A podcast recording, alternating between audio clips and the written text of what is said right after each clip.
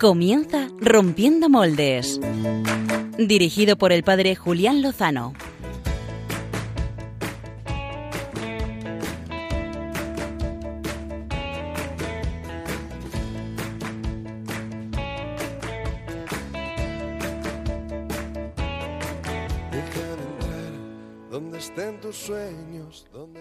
Tu fe te ha salvado. Escuchábamos en el Evangelio proclamado en este domingo vigésimo octavo del tiempo ordinario. Comenzamos en Rompiendo Moldes la undécima temporada de nuestro espacio. Esta semana hemos cumplido 10 años desde nuestro primer programa. ¿Quién nos lo iba a decir? Y tenemos, seguimos teniendo la convicción y la alegría de que la fe salva. Y por eso estamos aquí, para compartirla y para transmitirla. Si quieres, quédate con nosotros en este programa y lo haremos juntos.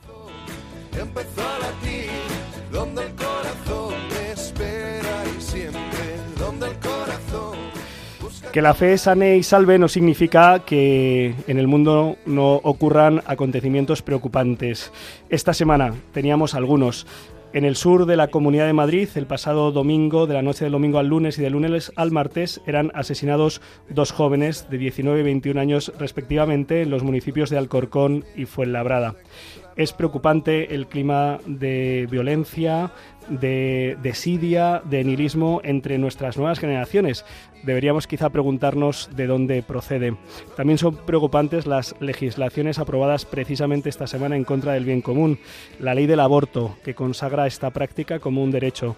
La ley de la transexualidad, denunciada, por cierto, por el director de psiquiatría del Gregorio Marañón como un auténtico desastre. La comunidad científica no ha sido consultada y los casos de falsa transexualidad se multiplican provocando un daño gravísimo en nuestros adolescentes y jóvenes.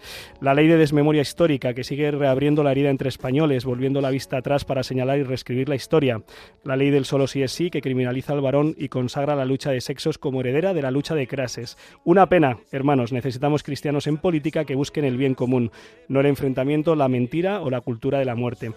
Pero junto a esto hay mucha luz, mucho más rebosante. Donde abundó el pecado, sobreabunda la gracia, nos dijo San Pablo.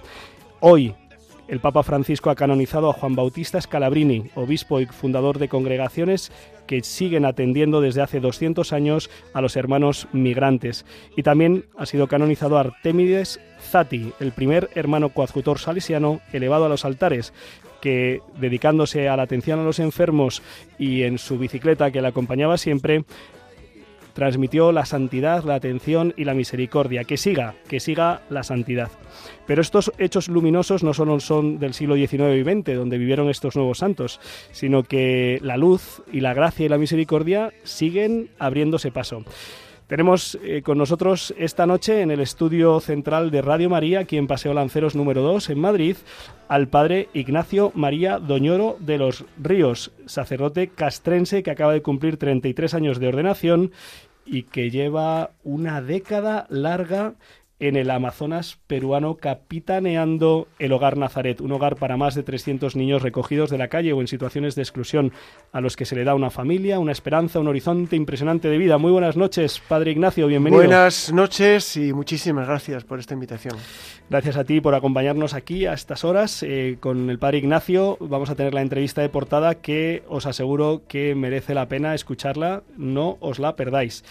Y aprovecho para saludar en el comienzo de esta undécima temporada a Álvaro González, que no recuerdo el número de temporadas que llevas ya con nosotros. Muy buenas noches, Julián Lozano. Pues no sé si son seis, siete. Estaba empezando a estudiar periodismo eh, aquel año. Estabas empezando a estudiar periodismo y ya eres un periodista consagrado. Eh, Álvaro González va a seguir llevando no solo el control técnico, sino las redes sociales, la sección de biorritmo, en fin, no está nada mal yo qué sé, yo ya soy un pulpo, no sé si también voy a ser una langosta, un, un bogavante y me van a salir pinzas, Julián, no sé cómo, cómo podemos con todo, pero se puede. Qué bien. Oye, y damos la bienvenida esta noche al equipo a John Valdés, nueva incorporación al equipo de Rompiendo Moldes. Muy buenas noches, John. Buenas noches, Julián. Muchas gracias por la confianza. Eh, John es un joven mostoleño de 23 años. Él está estudiando el último curso de periodismo en la Universidad Rey Juan Carlos. Ha hecho prácticas ya en medios de comunicación de ámbito nacional como la cadena COPE y ahora se incorpora a la plantilla del programa. Cuéntanos cuál va a ser tu sección y qué nos vas a contar en ella. Bueno, pues mi sección va a ser Jóvenes Rompedores y bueno, vamos a plantearlo un poco como un camino preparatorio para la JMJ que celebraremos, si Dios quiere, el próximo agosto, ¿no? Y nada, vamos a conocer un poco la vida de santos jóvenes que han tenido una vida normal como la de, cualquier otro y, para ver que nosotros también podemos ser santos, ¿no? Pues con ese deseo y con ese estímulo, eh, pues vamos a empezar hoy rompiendo un poco moldes precisamente conociendo a un joven beato que no nos deja indiferente, que esta semana además eh, se cumplen años tanto de su beatificación como de su fallecimiento. Eh, sin más, vamos a la sección de jóvenes rompedores.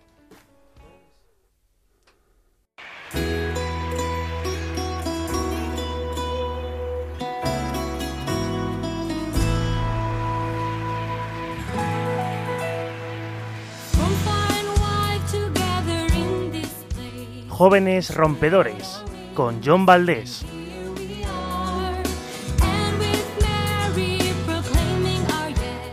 Inauguramos la sección de Jóvenes Rompedores en este nuevo curso que dedicamos a preparar la Jornada Mundial de la Juventud, la JMJ, que celebraremos en agosto de 2023 en la ciudad de Lisboa. Y vamos a hacerlo de una forma un tanto especial. Dios nos quiere santos, eso nos lo han dicho muchas veces, y también hemos escuchado en varias ocasiones que para eso nos pone ejemplos en nuestro camino, que son los santos. En este punto es posible que alguno ya esté pensando que nos vamos muy lejos, que son ejemplos como muy lejanos, arcaicos y para nada relacionados con nuestra forma de vivir, ¿no? Pero ¿y si te digo que hay santos que son jóvenes como tú y como yo y que han tenido una vida normal? Y con eso, pues han sido santos. Hoy vamos a hablar de uno de esos que ya gozan de cierta popularidad. Se trata de Carlo Acutis, que fue beatificado recién el año pasado. Carlo, aunque es italiano, nació en Londres en 1991, hace tan solo 30 años. Sin embargo, se crió en Italia, de donde era. Fue a la escuela y se formó con todo un futuro por delante. Mientras tanto, iba creciendo también en la fe. Solía ir a la iglesia y vivía los sacramentos de forma frecuente. Su familia no era de ir a misa todos los domingos, precisamente, pero la niñera que cuidaba de él, de origen polaco, fue hablándole de Jesús y eso hizo mella en él. La madre de Carlo ha contado en alguna ocasión que solo había ido a misa en tres ocasiones, su bautizo, su primera comunión y su boda, nada más. Sin embargo, Carlo, con cuatro años, la empezó a llevar a la iglesia para darle besos a Jesús. Eso la llevó a profundizar en la fe y a empezar un curso de teología, Gracias a la fe de Carlo, ella se convirtió y ahora aspira a la misma santidad que su hijo. Dios tocó su corazón de forma sencilla a través de las palabras y actos de su hijo. Carlo es conocido como el apóstol de la Eucaristía, y no es para menos. Y es que Carlos se enamoró de Cristo y sabía que Él está realmente presente en el, en el misterio eucarístico. Se lo creía de verdad, y así lo vivía. De hecho, se dedicó a difundir esta realidad, creó un portal en Internet en el que recogía los milagros eucarísticos de todo el mundo, para que todas las personas posibles pudieran conocerlo y caer en la cuenta de la presencia real de Cristo en la Eucaristía. Como decíamos, un chico con todo un futuro por delante, toda una vida, un chico normal con sus virtudes y defectos, incluidas las dificultades propias de un adolescente. Sin embargo, Dios tenía otros planes, en el año 2006, lo que parecía una simple gripe se fue agravando y tuve que ser ingresado en el hospital. Ya no saldría de ahí. Tenía leucemia, enfermedad que le fue mermando hasta que finalmente falleció el 12 de octubre del mismo año 2006, a la edad de tan solo 15 años. Poco antes de morir, él mismo lo anunció con estas palabras. Eh... destinado a morir. Estoy destinado a morir. Y lo dijo con una sonrisa, sabiendo que la muerte no es el final, sino que le esperaba toda una eternidad por delante junto a Dios y junto a María, a la que él mismo declaraba como la única mujer de su vida. Carlo fue sin duda un ejemplo de vida, un chaval completamente normal, como nosotros. Dios lo eligió para recordarnos que Él se encuentra verdaderamente presente en la Eucaristía, y así lo vivió. Fue un testimonio de vida para sus compañeros del colegio, para sus amigos y para su familia, como hemos dicho, en especial para su madre. También lo fue para los pobres, en quienes él veía a Cristo. A su funeral asistieron muchas personas en situación de pobreza y ellos mismos contaron que Carlo les iba a visitar y les llevaba mantas para, con las que abrigarse y algo de comida. Fue también uno de los primeros apóstoles de Internet con su sitio web sobre los milagros eucarísticos. Se dio cuenta de que en este mundo digitalizado ya no hay fronteras para anunciar a Cristo a todo el mundo. Solo depende de cómo decidas utilizar los medios que tienes a tu alcance. No solo creó una exposición de milagros eucarísticos, también diseñó otras tres. Casi nada. Una dedicada a las apariciones de la Virgen alrededor del mundo, otra sobre el infierno, el purgatorio y el cielo, y una última sobre ángeles y demonios. En fin, para lo que dan 15 años y ser un cerebrito de la informática, ¿verdad? Si alguno le pica la curiosidad o le apetece visitar alguno de los sitios web de estas exposiciones, pueden hacerlo entrando al sitio web carloacutis.com o buscar en Google tecleando el término milagros eucarísticos, y por ahí saldrá. Pues con este santo empezamos este camino y nos encomendamos a él para prepararnos de cara a la JMJ. Aprendamos como él y junto a él a imitar en todo a Jesús.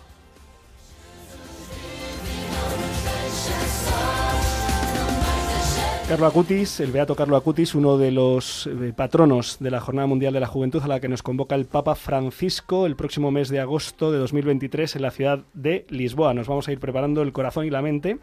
Y bueno, hemos hablado de, un joven rompedor y hablando de rompedores, eh, vamos sin más a la entrevista de portada.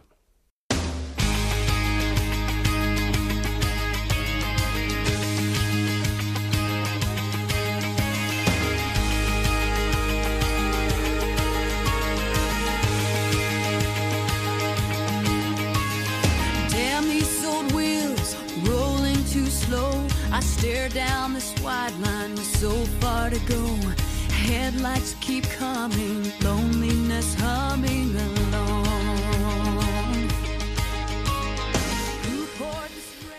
Ignacio María Doñoro de los Ríos nació el año 1964 en Bilbao. Es, es vasco y ejerce de ello. Ejerzo de bilbaíno, es muy diferente ser vasco y ser de Bilbao. Eh, ejerce de bilbaíno. Ahí está. Eh, esta semana cumplía 33 años de sacerdote.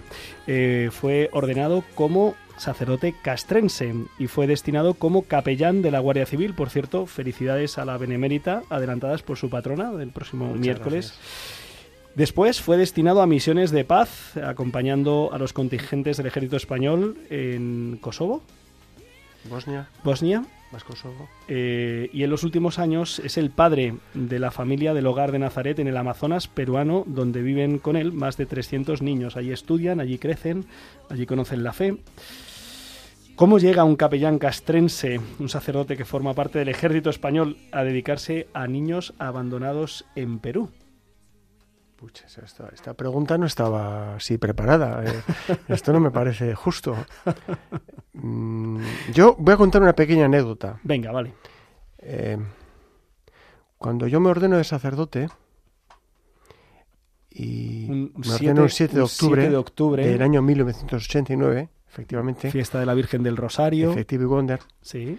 y canto misa el día del Pilar, un 12 de octubre. Entonces lo típico es eh, cuando un sacerdote se ordenas, pues te hacen pequeños regalos, no es un regalo de boda, pero sí pequeños regalos, ¿no?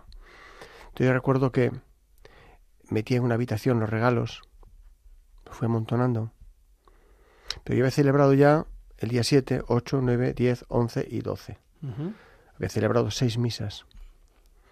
Y esto lo cuento para que se entienda por qué estoy en el Amazonas, si no, no se va a entender. Venga. Pues lo cierto es que aquellos regalos no los abrí, porque yo había celebrado seis misas y estaba convencido que el Señor, pues me iba, ya, ya, ya has dicho seis misas y ya es suficiente. O sea, no abrí los regalos de ordenación porque pensando que iba a morir de amor. Esto puede sonar, pero la verdad, es la verdad. Luego me destinaron a tal y cuando, muchos meses después, cuando volví a casa y no había muerto, evidentemente, pues entonces abrí los regalos de ordenación. Digo, ¿para qué los voy a abrir si va a romper el papel y esto se puede regalar para otro sacerdote? Esto puede servir. ¿Y por qué cuento esto? Porque me ordené enamoradísimo hasta las cachas del Señor.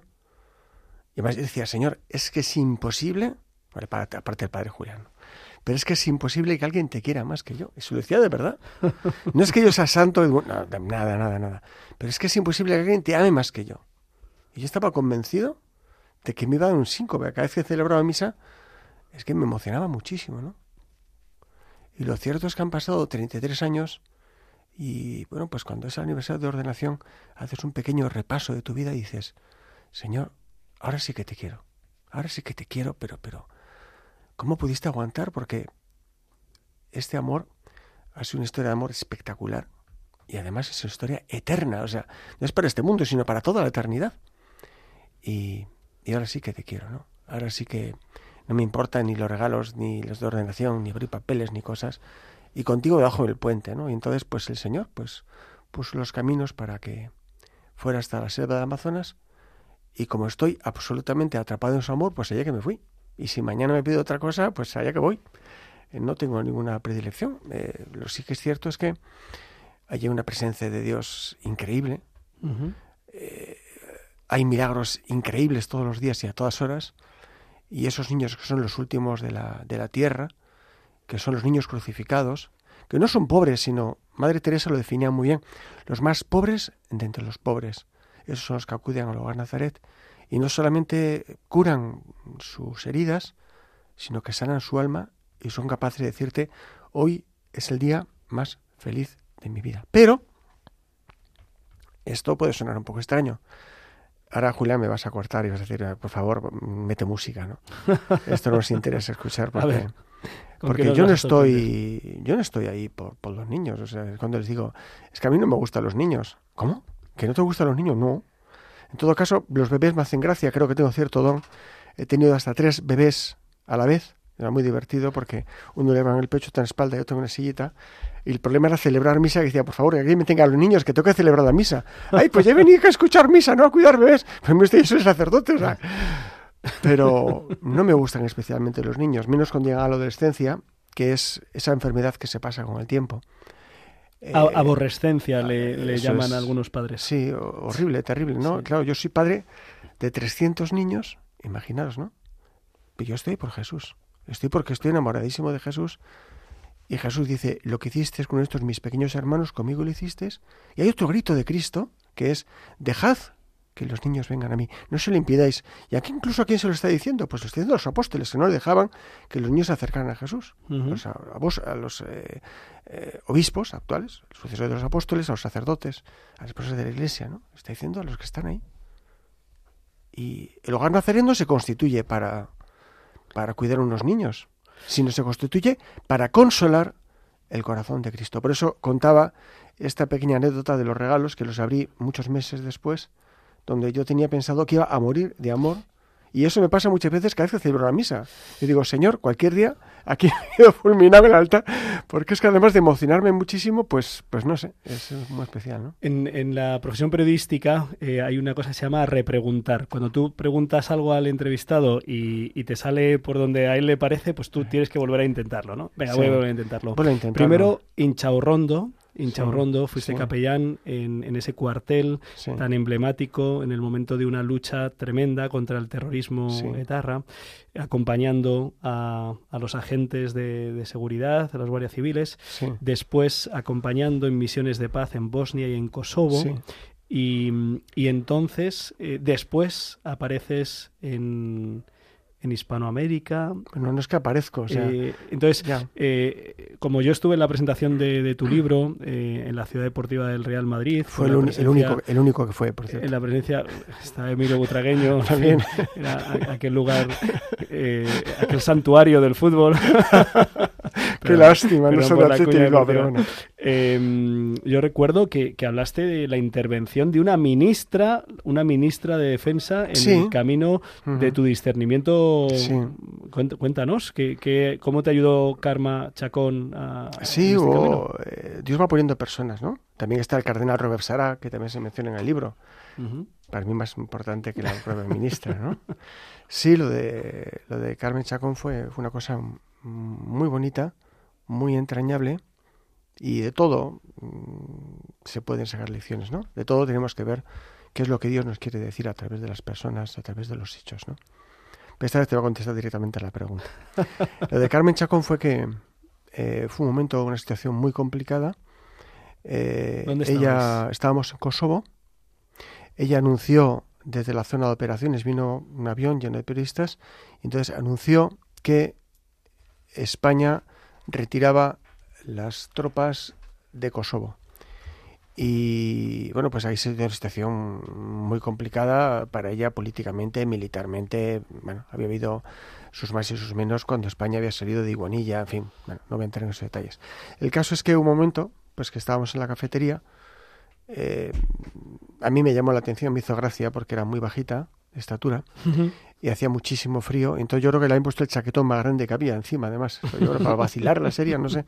El caso es que la manga llegaba hasta el suelo y estaba casi envuelta en un chaquetón con una muñequita, ¿no? Y entonces me agarra del brazo y me lleva a una esquina y me empezó a contar su vida. O sea, me empezó a contar su historia.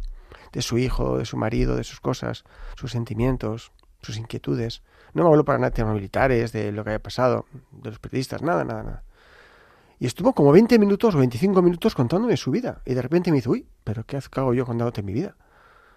Cuéntame la tuya. Y digo, bueno, la mía es muy aburrida, la verdad es que no. Yo estaba, pues sí, estoy en mi chorrondo. Y además, pues eh, hemos estado años rescatando a niños de tráfico de órganos que los vendían en El Salvador.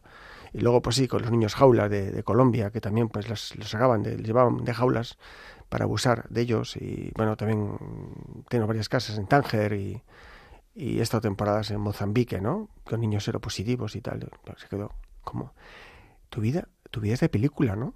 No, que va, normalita, es cualquier sacerdote, vamos, que trabaja en Radio María, es cualquier, es muy aburrida. Dice, ¿a ti no te gustaría dedicarte a esto? Digo, sí, sí, yo, yo lo tengo claro, ¿eh? yo creo que sí. Que cuando ya tengo un retiro, tengo una paga y tal, pues sí, yo creo que sí que lo tengo enfocado. ¿eh? Me dice, ¡no! Me agarró, me zarandeó, con lo pequeñita que era, vaya, vaya genio que tenía, ¿no? Dice, los sueños hay que hacerlos ya. No esperes al mañana. El mañana no existe. Los sueños hay que hacerlos ahora. Pero bueno, yo no puedo marcharme. ¿Cómo que no puedes? Claro que sí. Pides una excedencia voluntaria y ya está. Digo, hombre, pero eso no se puede. Dice, hombre, no se va a poder. Si yo soy la ministra. Entonces, bueno, total que, pues sí, fue un poquito el respaldo que tenía detrás, que al final, eh, pues ahí estaba la mujer, ¿no? Y has mencionado al cardenal Sara y me gustaría que... Todo lo que ha Sara fue muy fuerte, para mí fue muy, muy fuerte. Fue una impresión espectacular. Porque dos años antes unos amigos habían pedido una cita para estar con él. Y en ese momento no era cardenal, era secretario de la Congregación para la Evangelización de los Pueblos, estaba, está en la Plaza de, la plaza de España. Y me pidieron mis amigos a última hora que mandara una carta explicando lo que quería hacer, cómo lo quería hacer. Pero yo no fui a la cita. Entonces, yo venía de Mozambique, fue muy gracioso porque en Mozambique venía machacado desde Maputo, toda la ropa sucia, estás hecho polvo, un montón de avión, eh, ya está horroroso. Estos aviones de África son terribles, ¿no? Y entonces me llama un amigo, en aquella época utilizamos los SMS, mensajes, y me dice, el cardenal Robert Sara te espera mañana sábado a las 12 de la mañana. Bueno, no me dijo el cardenal, perdón, el arzobispo, ¿no? En ese el uh -huh. Dice, si no vienes, estás desobedeciendo al Papa. Digo, la tío, te has pasado cuatro pueblos, ¿no? si no vienes esta vez, estás desobedeciendo al Papa porque este hombre todos los días habla con el Papa, que en ese momento era Benedicto XVI. A mí me quedé lo leyendo por teléfono, pero me estás contando, pero qué pasa y tal, pero además, no, no, no, acabas de, acabo de llegar de África, que, que, estoy hecho polvo, que son las nueve de la noche, búscate la vida, la famosa frase búscate la vida, ¿no? Pues efectivamente busqué la vida y me presenté, yo me acuerdo que eran las doce menos cinco, lo cuento en el libro Fuego de María, que había un cuadro, siempre me ha gustado mucho la pintura y, de Rafael, yo creo que era, bueno, de la escuela de Rafael podía ser, una virgen con el niño, le dije, la virgen mía, no me hagas esta faena, o sea, no puedo me va bien de capilla militar, me dedico también a dar retiros, a dar ejercicios, eh, llevo edición espiritual de chicos, soy un buen cura, es un tío estupendo, es un apañado, es un tío muy apañado. ¿Para qué vamos a cambiar, no? O sea, no sé. Y, y en los últimos segundos yo le di mi fiat, ¿no? Digo, pues mira, pues hágase, si, si tu hijo lo quiere, vale, pero, pero que sea que no. o sea, si tu hijo lo quiere, me acuerdo de las palabras que yo le dije a la Virgen, digo, si tu hijo lo quiere, lo aceptaré, pero que sea que no, por favor. Y, y entonces entraste? entré, me recibió Robert Sara, me llamó la atención que iba vestido pues con una camisa gris, como llevo ahora. Iba muy sencillo, una cara muy jovial, y me miró muy profundamente a los ojos y me dijo, ¿por qué no quieres hablar conmigo? ¿Cómo? Yo me hice el tonto como que no entendía. No entiendo, se entendía perfectamente el italiano, ¿no? ¿Por qué no quieres hablar conmigo? Entonces mi amigo me tradujo y me dijo, dice que ¿por qué no quieres hablar con él? Entonces le dije, me dice, llevo dos años esperando hablar contigo. Yo me, me quedé helado, digo, vamos a ver si este hombre recibiera miles de cartas todos los días, ¿para qué me viene a decir que no hay que hablar con él? Y entonces yo le dije, mire usted, es que yo no soy quien para hablar con usted, yo no soy digno. Digo, no soy digno, sí, no soy digno de hablar con usted. Me hombre, pues puede que no, pues puede que no, pues puede que no, pero, pero la hora sí lo merece. Tú no. Me mira así de arriba abajo riéndose, haciendo un gesto muy simpático. Dice, pues puede que no. ¿eh? Pero tú, pero ahora sí. Entonces, ya Roma locuta causa finita, ¿no? Roma lo dijo, se terminó la discusión. Y en ese momento, pues ya, pues a partir de entonces tuve que emprender el viaje, que ese fue realmente la... Tuve que emprender el viaje para, para tierras, ¿no? Lejanas, ¿no? Y me acuerdo que salí del, de la, mm, del despacho de Robert Sara y, y le dije a la Virgen, me has arruinado la vida, o sea, es que me has machacado. Pero llévame, llévame al cielo. Yo quiero verte, quiero darte un beso en el cielo. Pero me has destrozado la vida. Pero quiero verte. He leído que, mm, que te has hecho pasar alguna vez por traficante de órganos, de personas, eh, para salvar a un niño que le iban a comprar y le iban a usar para, para donar, vamos, para vender sus órganos. Sí. ¿Cómo fue eso?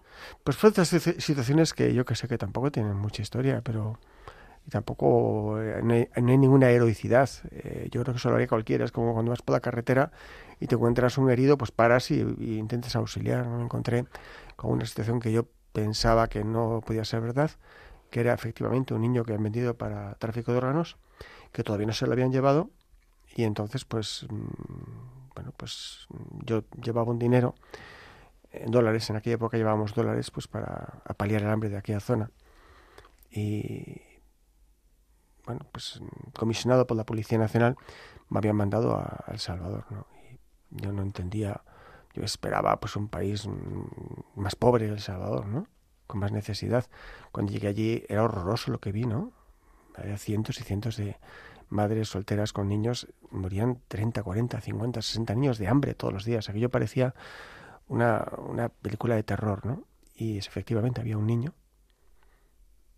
que le habían vendido sus propios padres para, para quitar los órganos. Y entonces, pues sí, efectivamente, no me quedó más remedio. Pensé, es decir, pues, pues a lo mejor quizás algo decente en mi vida, ¿no? Y salvar la vida de un niño, dice el Talmud, el Talmud cita la Biblia, el Talmud, el que salva una vida salva a la humanidad, ¿no? Y entonces dije, bueno, pues a lo mejor... Y a partir de sí, a partir de aquel momento, aquel Manuel se llamaba además, Manuel, a partir de Manuel, pues hubo un giro, ¿no? Copernicano, donde dices, bueno, vamos a hacer algo, ¿no? Vamos a, vamos a intentar más y más y más. Yo cuando veo la película de Steven Spielberg, esta de La lista de la Schindler. lista de Schindler, ¿no? Eh, yo acabo llorando porque me siento un poco identificado, ¿no? Es decir, aquel hombre que se hace pasar por malote, malote aunque tenía toda vida paralela. Yo no he tenido esa oportunidad, me ha dado tiempo, eh, no por falta de ganas, sino porque, porque no, soy muy, muy, muy simplón.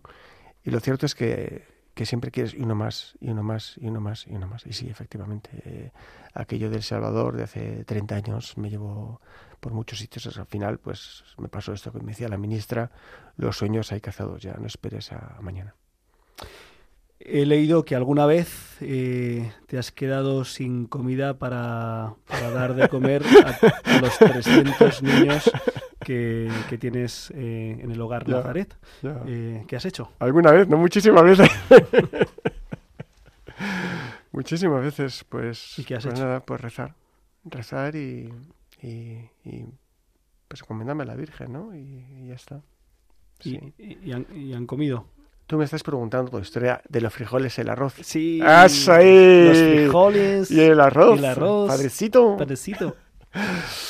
Pues sí, eh, pues sí, fue una historia, aunque yo no la veo como un tanto milagrosa o tal, sino yo lo veo al revés, A ver, la historia. explícate. Yo cómo Bueno, me veo. primero cuenta la historia porque si no los oyentes dicen, a ver, ¿de qué está ¿De qué está hablando este tío, no? En Los frijoles, Que el tú, arroz, tú has arroz escrito, tú has frijoles. escrito el libro, yo lo he leído, pero los oyentes... están Yo el aquí. libro no lo he leído. No, lo has escrito. Ah, Tú lo has escrito, yo lo he leído. Entonces los dos no lo sabemos, ¿sabes? Bueno, vale. Con- vamos, a vamos ponernos serios porque las cosas de Dios son muy serias. Sí, vamos a intentar ponernos serios por una vez. Pues la historia fue que, que, que no teníamos nada para comer, que comíamos literalmente de las basuras, eh, de la caridad de la gente. estar mendigan- mendigando en el tercer mundo es horroroso.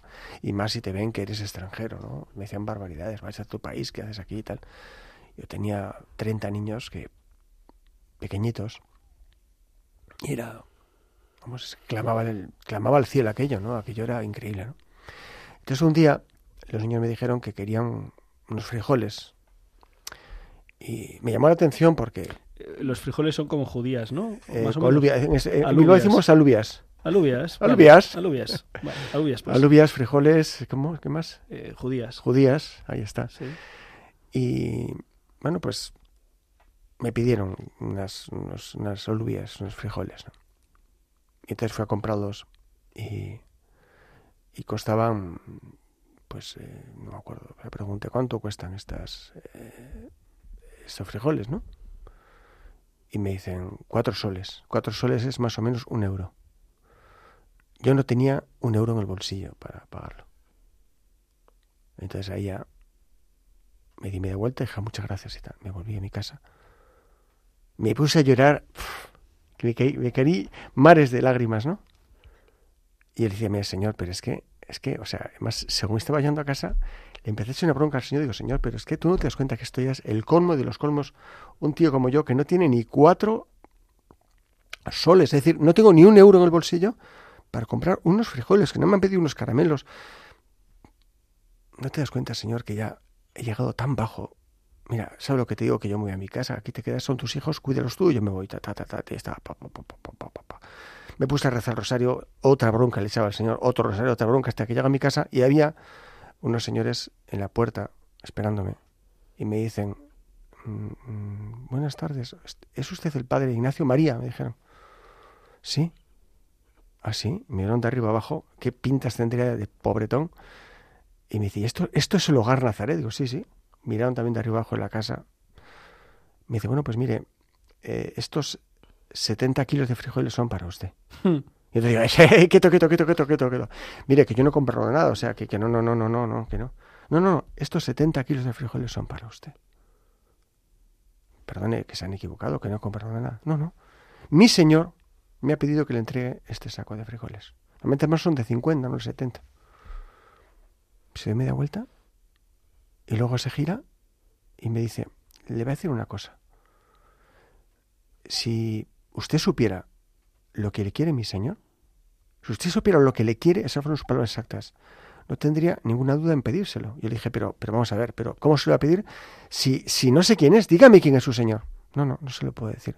Pero mira, pídeselo, pídaselo, porque él se lo va a dar siempre que le pida. Se me dio vuelta y se fue. Entonces salieron los niños. Ah, papá, ¿qué has comprado? Digo, no, no sé, han venido no sé, una pareja aquí, han dejado estos frijoles. Dice, claro, hemos rezado porque sabemos que no teníamos plata para comprar y ya está, pues vale. Claro. Y están convencidos, ¿no? Al cabo de dos meses más o menos, ya se han comido frijoles. No había nada, nada, nada, nada, nada, nada para comer, pero absolutamente nada. Entonces, ahí sí que ya me desahogué a la bestia, ahí me sa- sacó la bestia y entré en la capilla y llorando le dije, Señor, ahora sí que tú y yo hemos terminado. Ahora sí que lo nuestro se ha terminado. Esto se ha terminado, yo me voy a mi casa, pues yo no puedo más, eh, esto es una vergüenza, patatín, patatán, y yo toco en la puerta y aparece un señor con un motocar, que es un vehículo con una moto, con, con un carrito típico de allá. Llevaba siete sacos de arroz de 50 kilos. Y me dijo las mismas palabras. ¿Es usted el padre Ignacio María? Sí. Mi señora me ha dicho que este arroz es para usted. Entonces era más bien bajito, no era como el otro que era un poco más alto que yo. Este era como de unos 50, 1,40, así bajito. Entonces cogí con el pecho, la rinconé con la, y digo, este no se me escapa. Digo, vamos a ver, chaval, tú me vas a decir, o sí o sí, levanté la mano así. Dije, mira, tú, chaval, me vas a decir quién es tu señora, pero me lo vas a decir, es que, es que te reviento. me dice, "Es ahora mismo", ¿no? Se me queda así, dice, ¿me va a pegar o qué? ¿Me va a pegar? Y yo, no, perdona, perdona, hijo, perdona, perdona, perdona.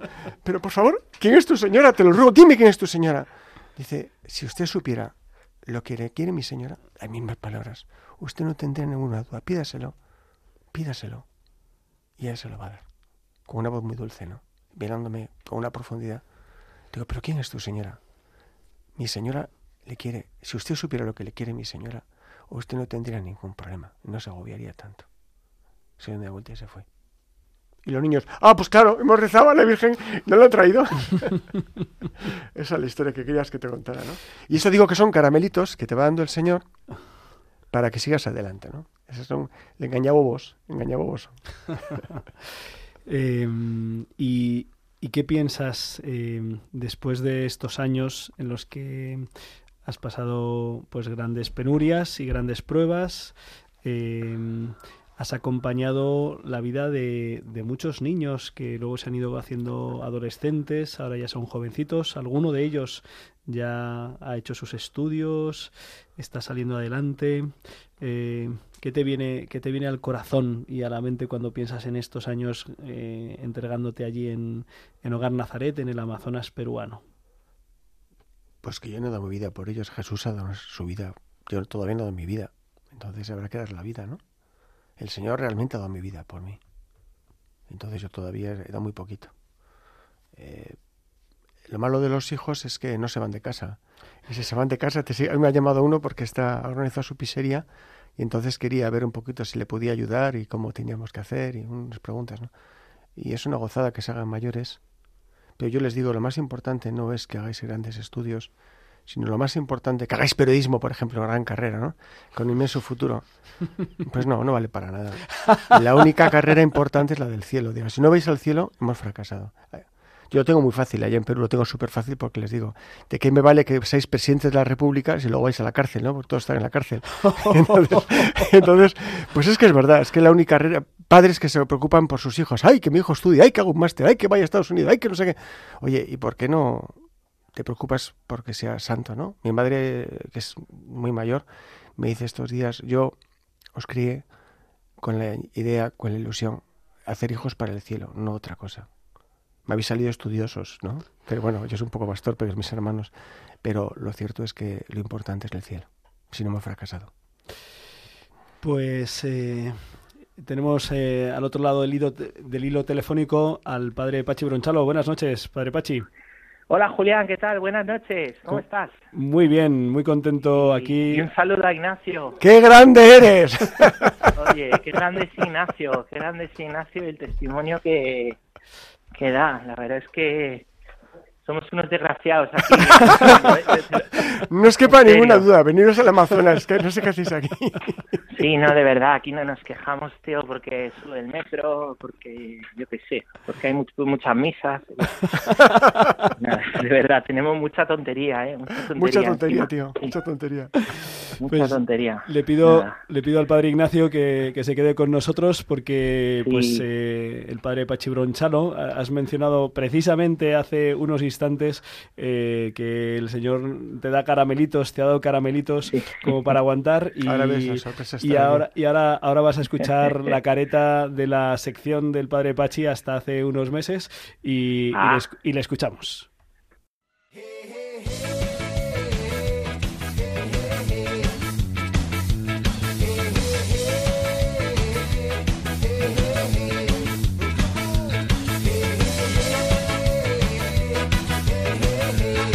Caramelitos.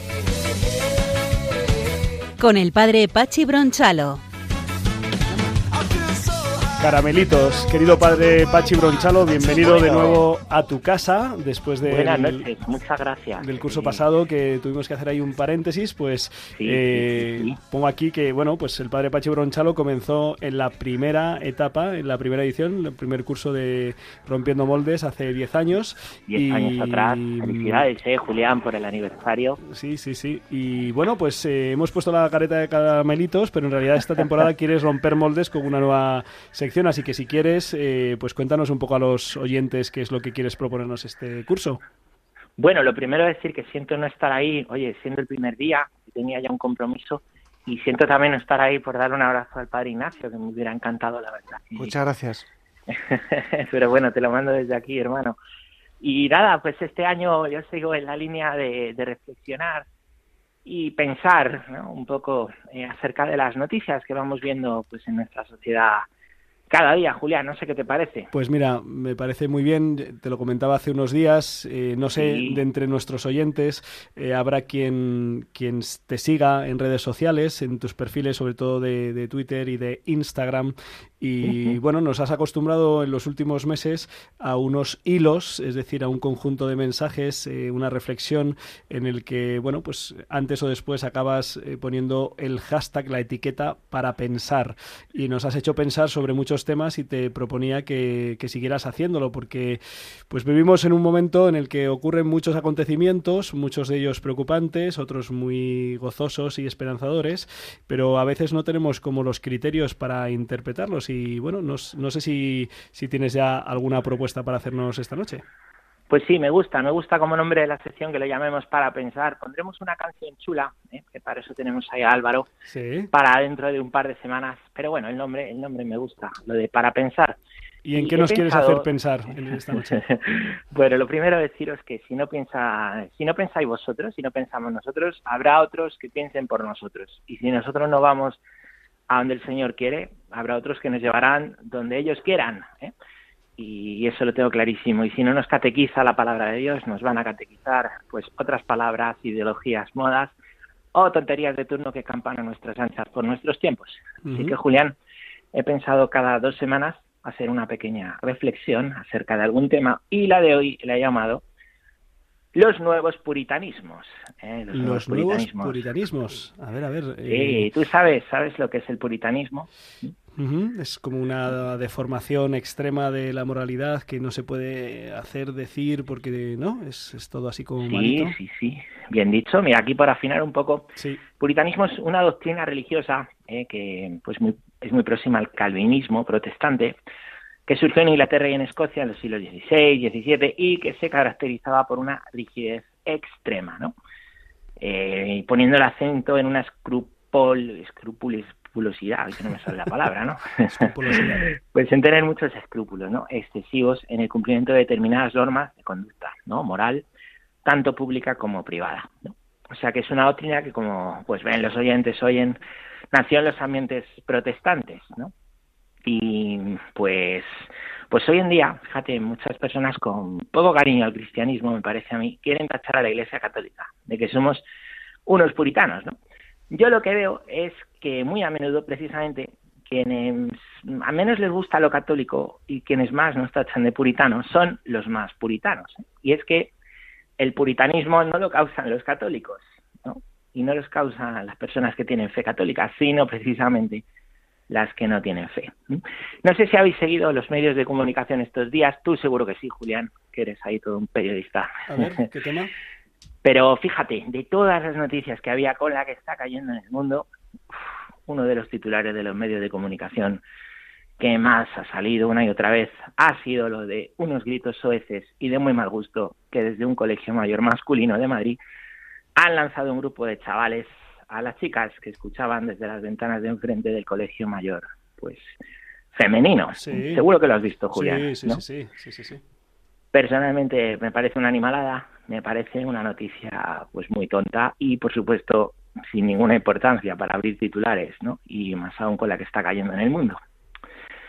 Sobre todo las desalentadoras noticias, ¿no? Que pues que nos están viniendo desde Rusia, ¿no?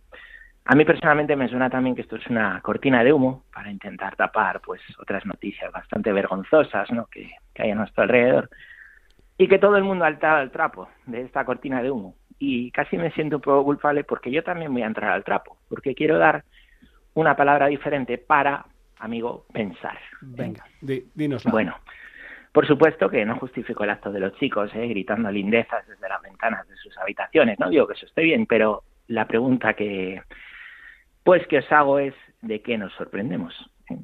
Hemos visto como políticos de todo el espectro, como tertulianos de televisión y famosetes de la tele, han salido a condenar el asunto y a fustigar a los chicos responsables del mismo, escandalizadísimos. Y a mí eso me parece pues un abanderamiento del nuevo puritanismo que pone el grito en el cielo, en un cielo, por cierto, en el que no creen, ante todo lo que no sea una pulcritud moral pública, aunque luego la privada que defienden es otra cosa. ¿eh? Y repito, ¿de qué nos sorprendemos? De que unos chavales hagan esto. Nuestra cultura, Julián, lleva décadas y décadas y décadas ¿m? con toda una revolución sexual, promoviendo y educando a los jóvenes en un sexo de usar y tirar. Vemos que una semana sí y otra también se nos está invitando a reírnos de los chistes más burdos y vejatorios contra el hombre, contra la mujer, acerca del sexo, en series y en programas de televisión destinados sobre todo al público más joven. Y no olvidemos, ya sabes que este es mi tema estrella, que hoy en día hay un gran blanqueo de lo más machista que hay y lo más vejatorio para la mujer, que es la pornografía. ¿eh? Y con todo este caldo de cultivo de hipersexualización cultural, de repente nos vienen en plan puritano a dar lecciones de moralidad y a escandalizarse de lo que han hecho un grupo de universitarios que llevan años creciendo en una cultura que les está enseñando una visión frívola del afecto y les está bombardeando de una sexualidad sucia por todos los lados. ¿Está mal lo que han hecho estos chicos? Pues claro, pero ¿de qué se escandalizan? ¿eh? ¿Y de qué nos escandalizamos tanto? ¿no? Escuché el otro día a una ministra, Irene Montero, que decía que era necesaria la educación sexual en los colegios. ¿eh? Y yo digo que desde luego la educación sexual que quieren imponer por encima eh, de lo que quieren las familias, esa no es, ¿no? Eso no va a generar más que pues nuevos jóvenes, así como estos, eh, muy puritanos eh, y, y para también mucha gente muy puritana en lo público, con luego todo tipo pues, de, de, de, de, depravaciones ¿no? privadas. ¿no? Y eso no va a educar a los jóvenes más que en que, en que son cosas. ¿no? La educación sexual me parece, Julián, eh, y esto es lo que defiende la Iglesia, que hay que darla en las familias. Y el que sea buena y forme bien, me parece que pasa por el hecho de que ense- enseñe la verdadera visión del ser humano, ¿eh? que dice que el hombre y la mujer somos maravillosos y somos complementarios, y que la afectividad y la sexualidad son expresiones preciosas del amor que surge entre ambos, el Señor nos ha creado así. Y, surge por un amor que está llamado a ser tan grande, tan fecundo, que tiene la capacidad de dar y crear nuevas vidas. Así hemos nacido nosotros, por cierto. Y es que la católica es una visión positiva del hombre y la mujer frente a la visión negativa, negativa de la concepción protestante, que dice que el hombre está tan herido que no puede hacer nada bueno. Y que institucionalizó Lutero hace ya muchos siglos. ¿no? Yo tenía un profesor en San Damaso, Julián, tú también lo tenías, que decía que media Europa era protestante y que la otra media casi casi. Y es que esta visión negativa se mete en los nuevos ateísmos, en las nuevas religiones descafeinadas y nos hace puritanos, que por un lado defendemos y se defienden, pues, pues eh, los, ponemos tronos a las causas, pero luego nos escandalizamos y hay grandes escándalos por las consecuencias. Por eso yo creo, Julián, que tenemos que ser hombres y mujeres de verdad. Y hago un llamamiento a las familias para que eduquemos en un amor verdadero, que es lo que yo llamo, Julián, el amor de las tres Fs. Fuerte, fiel y fecundo. Si no educamos nosotros así, habrá otros que eduquen por nosotros de la manera que a ellos les parezca. Y cuando haya problemas, se escandalizarán y encima nos echarán la culpa a nosotros. Pues eh, para pensar de Pachi Bronchalo ante esta polémica mediática, eh, que sí, es un signo, una manifestación de lo que se lleva sembrando muchos años. Eh, te pido, Pachi, que te quedes con nosotros para terminar el programa. Vamos a escuchar un, un tema muy interesante que nos trae de la mano Álvaro González.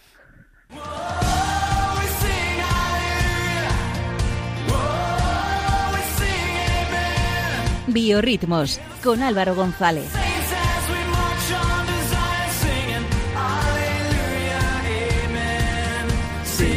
Aleluya, amén. Aleluya, amen, Amen. queridos Julián, John, Padre Ignacio, Pachi Bronchalo. En Qué la buena es distancia, esta canción, ¿eh? Buah, como la de Caramelitos. Vamos a ver qué, qué canción te buscamos a ti, También Pachi. tenemos, también tenemos que buscar careta para, para John.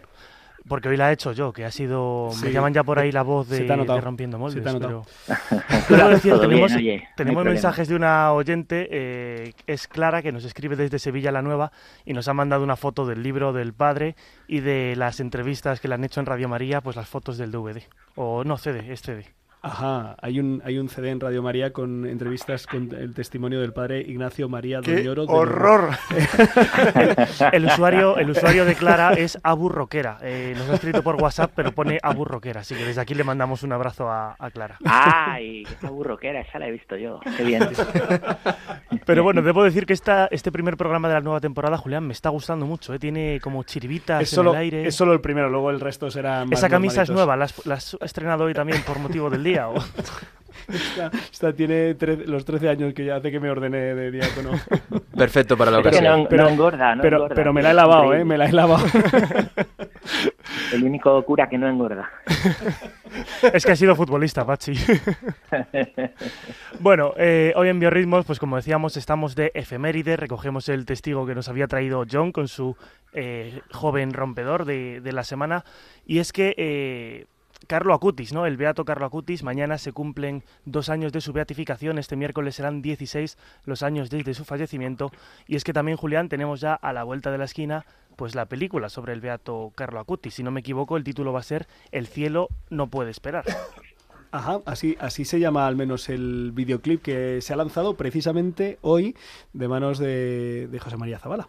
Exactamente, hoy hemos conocido el videoclip con la canción oficial, imágenes, algunas imágenes de la película que contará partes biográficas de la vida del Beato y también testimonios de gente que ya ha vivido la intercesión en sus, en sus peticiones, en sus plegarias por parte del Beato Carlo Acutis. Vamos a escuchar la canción, el tema lleva por nombre El cielo no puede esperar y su autor es eh, Luis Mas, eh, autor de letra, música y voz que fue un triunfito de la Operación Triunfo de 2018. Se quedó a las puertas de entrar en la academia, en la Gala Cero. Pero bueno, yo creo que si por lo menos has llegado hasta componer canciones como esta, mal no le ha debido ir, aunque no entrase en la academia. La letra de la canción recoge las enseñanzas de Carlos, su pasión por la vida en el día a día, la entrega por amor en lo cotidiano y como forma de transmitir la fe, haciendo ordinario lo extraordinario. También se hace eco de su sonrisa eterna y del desapego a lo material que no solo llena el que, que no llena el corazón, perdón. Vamos a escuchar esta canción del beato Carlo Acutis.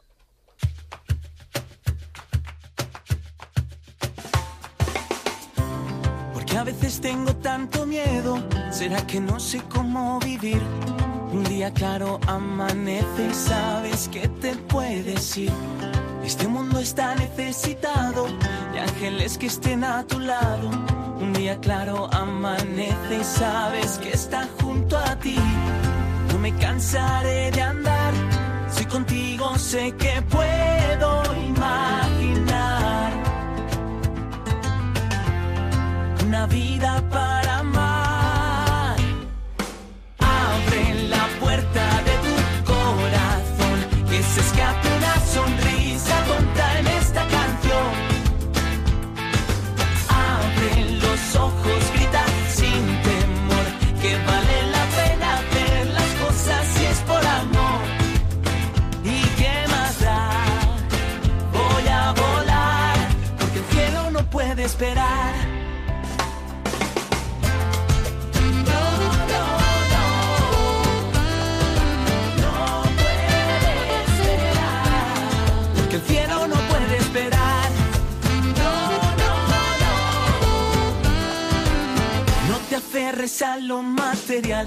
ya sabes que no te va a dar todo aquello que en teoría se supone que es la felicidad.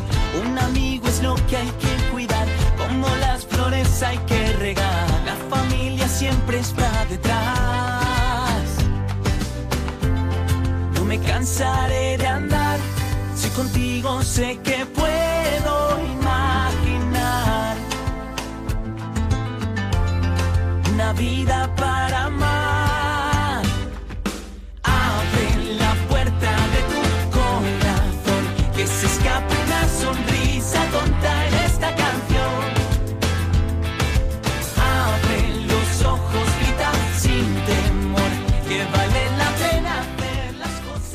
Pues eh, si la película que está dirigiendo José María Zabala sobre el Beato Carlo Acutis tiene el ritmo, la frescura y es tan pegadiza como este tema, que es el tema principal de esa película, El cielo no puede esperar, eh, enhorabuena. ¿Cómo, ¿Cómo se llama el, el autor, eh, Álvaro? Luis Más. Luis Más, pues eh, enhorabuena Luis, ¿eh? Eh, sin duda es una canción que creo que entre los jóvenes pues va, va a pegar. Pues hemos llegado al final de este primer programa de la undécima temporada de Rompiendo Moldes. Nos ha el padre eh, Ignacio María Doñoro de los Ríos. Muchísimas gracias, por estar aquí con nosotros. Eh, me preguntaban, oye, ¿has, has hecho las preguntas? He leído, he leído, pues he leído en El Fuego de María y he leído en El Secreto es Jesús, eh, dos libros pues eh, donde cuenta la aventura de esta obra, El Hogar Nazaret, eh, para el que pido pues oraciones y también apoyos. Pueden googlear y entrar en contacto con, con este proyecto, con esta obra. Merece la pena conocer también este, el testimonio de- del Padre Ignacio. Eh, Y pueden verlo en Hogar Nazaret, terminado en t de toledo.es. hogarnazaret.es. Muchísimas gracias, Pachi. Un abrazo fuerte. Nos vemos Un en, fuerte abrazo para todos Venga, vosotros. Pachi, Gracias. en dos semanas. Eh. John, muchísimas gracias. Un placer estar aquí. Eh, Álvaro González, muy bien llevado a las, las riendas del programa, como siempre. Muchas gracias, Julián. Pues nada, sigan en Radio María, sigan en La Aventura de la Fe, ahora a las 12 de la noche. La semana que viene, nuestros amigos de Armando Lío y nosotros eh, en dos semanas nos vemos, Dios mediante. Y no olviden, eh, lo han escuchado esta noche a través del testimonio que hemos podido disfrutar, que con el Señor seguro lo mejor está por llegar.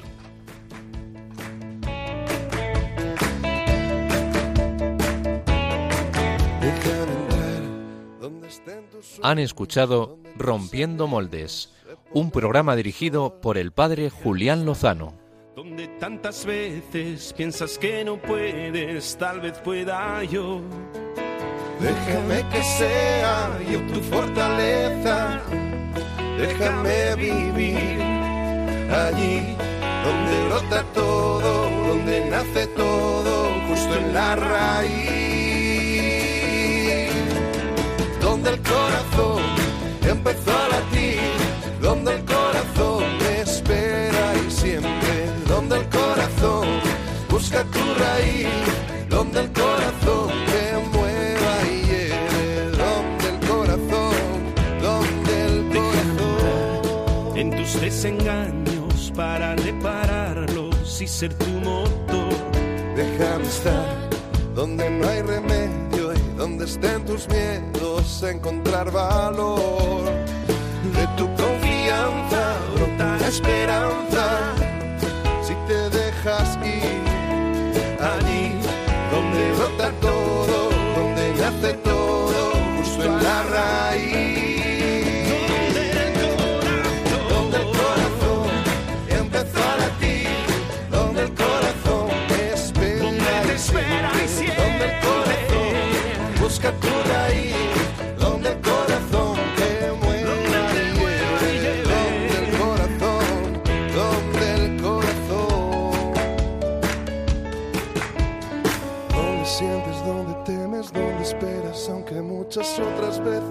desesperes. Donde luchas y te rindes, donde haces y deshaces.